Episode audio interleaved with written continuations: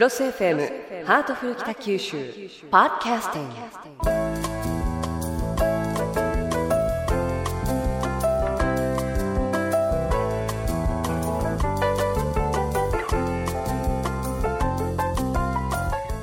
ハートフル北九州。え今日は北九州市戸畑区にあります北九州市立美術館本館に来ています。え今日は久しぶりにスタジオを飛び出して市長とデートです、えー北橋市長よろしくお願いいたします、よろしくお願いします。えー今日はちょっとおしゃれに美術鑑賞ということで、えーハートフル北九州もいよいよ芸術分野に進出でございます、えー今私たちは美術館のエントランスにいるんですけれども市長ここからの眺めは本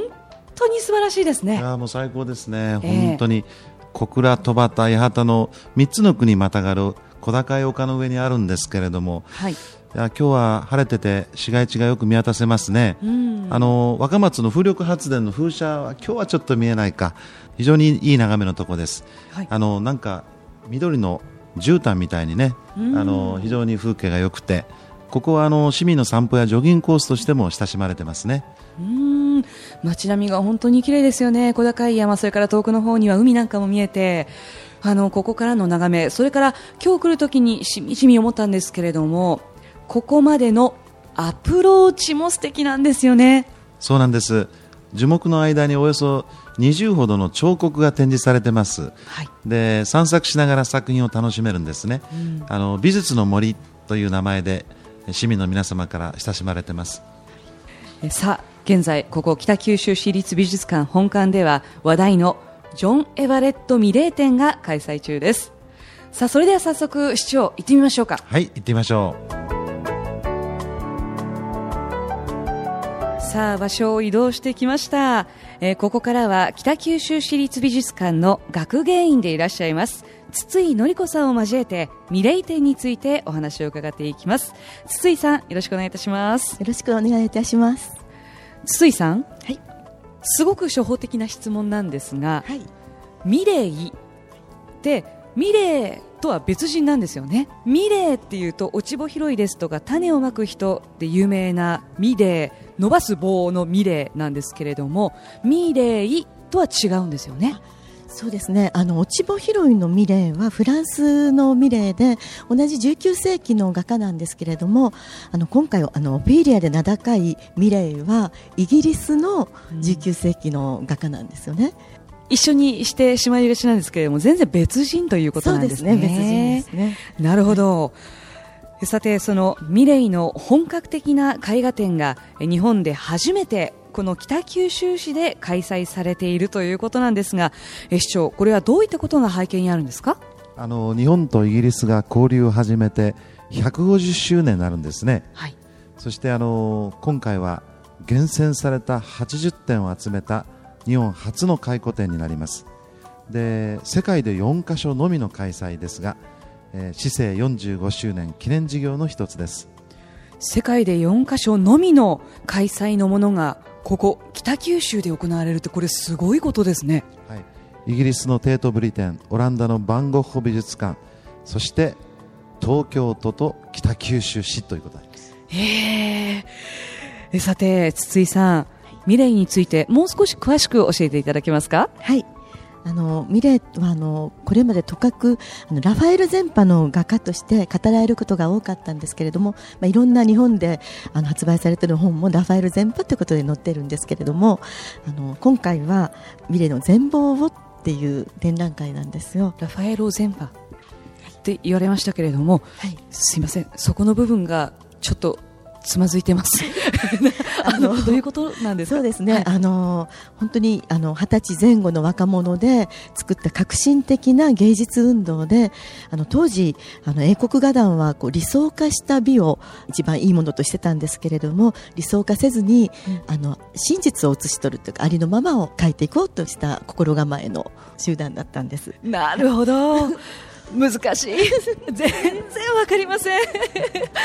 あの、じゃあ、例えば私の顔を描くとしたらですね、理想化せずにありのままを描くということなんですか？ちょっとあの、目を大きくですとか、あのー鼻を高くですとか、そういうことは？そうですね。あの本当にあの立山さんのありのままの美しさを、はい、内側から出る美しさも含めてってことで、あじゃああの腰はこのまま。そのシミもそのまま、ね、そうですねあの本当にあの美しいっていう中からの美しさです精神的な美しさも含めてってことなんですよ。あのミレイ皆さんにもぜひご覧いただきたいと思うんですが、はい、ミレイってどんな方なんですか？そうあの立山さんミレイはですね、はい、天使の顔と言われたぐらいの美少年だったんですけれども。美少年ですか？はい、そうです。私の周りの美少年と言ったら日本酒と このミレイぐらいですけれども。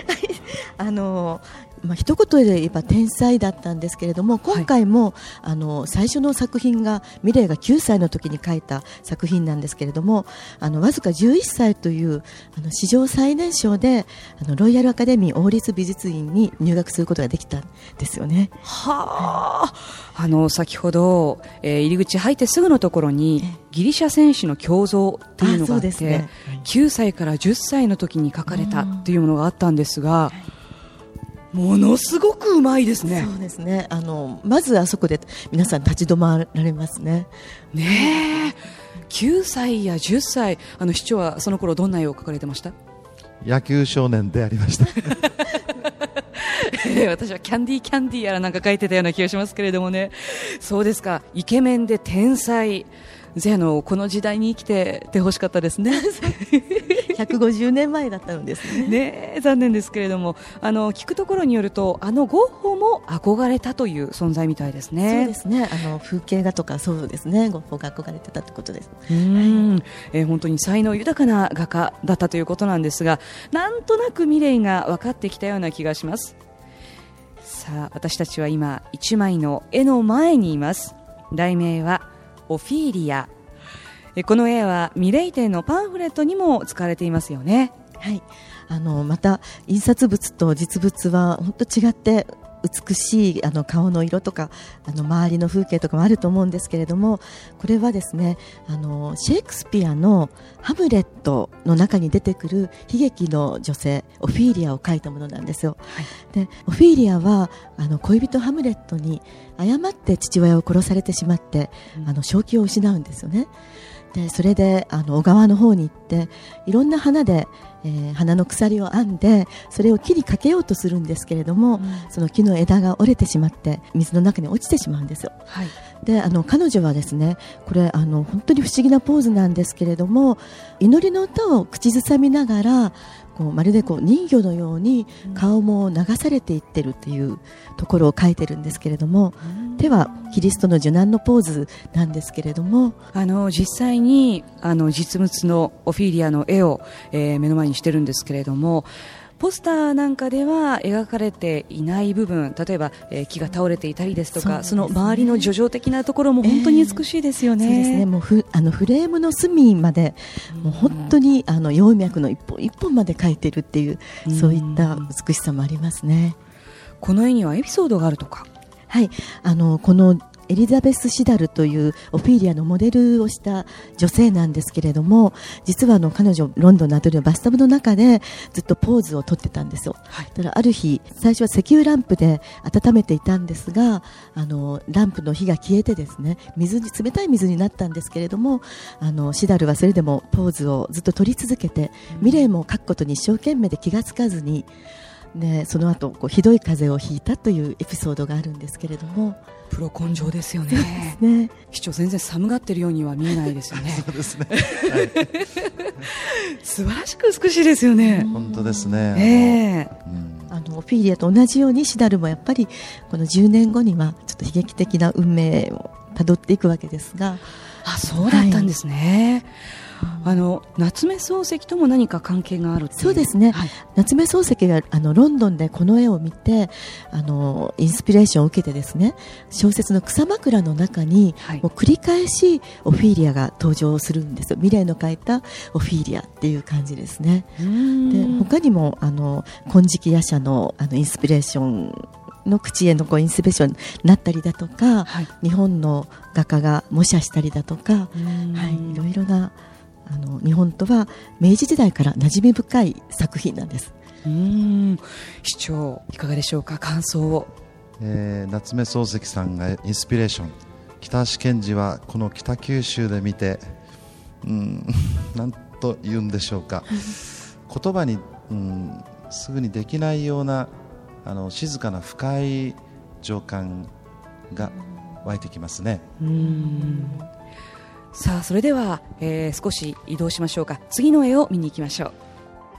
そうですね。この絵なんてどうでしょう？なんかすごい初めての説教。説教なんですか？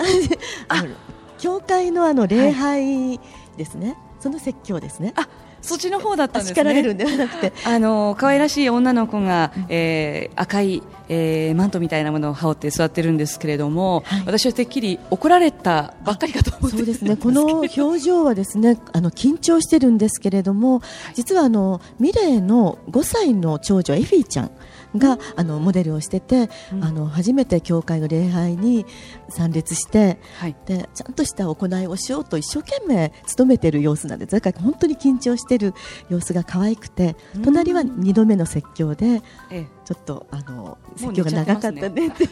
またこれが可愛いんですけれども ですね子供の心理をもう見事に描いたという作品ですね。あの子供ってやっぱりあのいつもと違うところに行ったら子供なりにやっぱり緊張するし、それが長いとやっぱり子供なりに寝ちゃいますし そこのところを本当にうまく書き表されたような絵ですよね。市長これ可愛いですね。可愛いですね。特にあの左の2回目の説教。うつらうつらと気持ちよさそうに。ね、えー、聞いちゃいないんですから。さあそれではどんどん次へと参りましょうか。あの最後にぜひ見てもらいたい絵があるんですけれども、はい、あのこの穏やかな天気。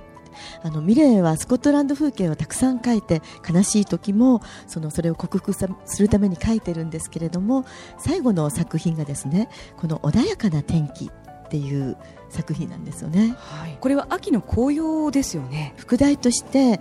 あの寒さの後の小春日和を嵐の後の凪をお待ちなさいというこれもやはりあのシェイクスピアのあのヘンリー4世の中の言葉なんですけれども、うんうん、それを副題につけてるんですけれども。これはあの川面に、えー、鍵師に立っている木が映り込んでいるといったような感じの作品なんですけれども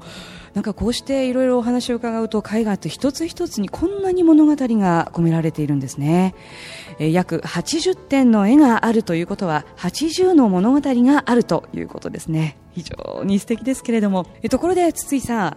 え今日クロス FM を聞いたと言ってこられた方、はい、先着20名様にミレイ店を記念して作ったオリジナルグッズのプレゼントがあるとか。はいあのどこにも売ってないあのミレーのオリジナルペーパーバッグ。すごくおしゃれなんですけれども、はい、それをあのプレゼントいたします。おありがとうございます、はい、先着20名様ですね、ええ。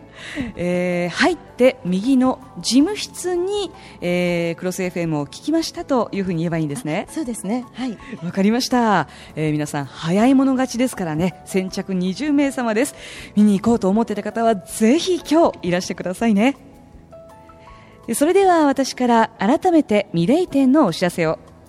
今日ご紹介したジョン・エバレット・ミレイ展は北九州市立美術館本館で8月17日まで開催されています。会期中は無休です。開館は午前9時半から午後5時半まで。なお入館は午後5時までです。駐車場もありますが最寄り駅は JR 戸畑駅です。そこから西鉄バス七条または美術館口で下車して美術館行きの無料シャトルバスでお越しください。お問い合わせの電話番号は093-882-7777です。さあそしてもう一つ耳寄りな情報があるとか。はい。あの北九州市立美術館には作品の解説やあのエピソードをご紹介してより作品の理解を深めるお手伝いをする美術ボランティアさんが83名いらっしゃいます。このボランティア制度を導入したのは日本で北九州市立美術館が初めてなんです。あのミレー展開催中毎週土曜日のえー、13時30分から15時30分は美術ボランティアさんのサービスを受けることができます。解説が受けられます。気軽に声をおかけくださいということで、え今日はミレイ展についてお話を伺いました。筒井さんそして北橋市長ありがとうございました。ありがとうございました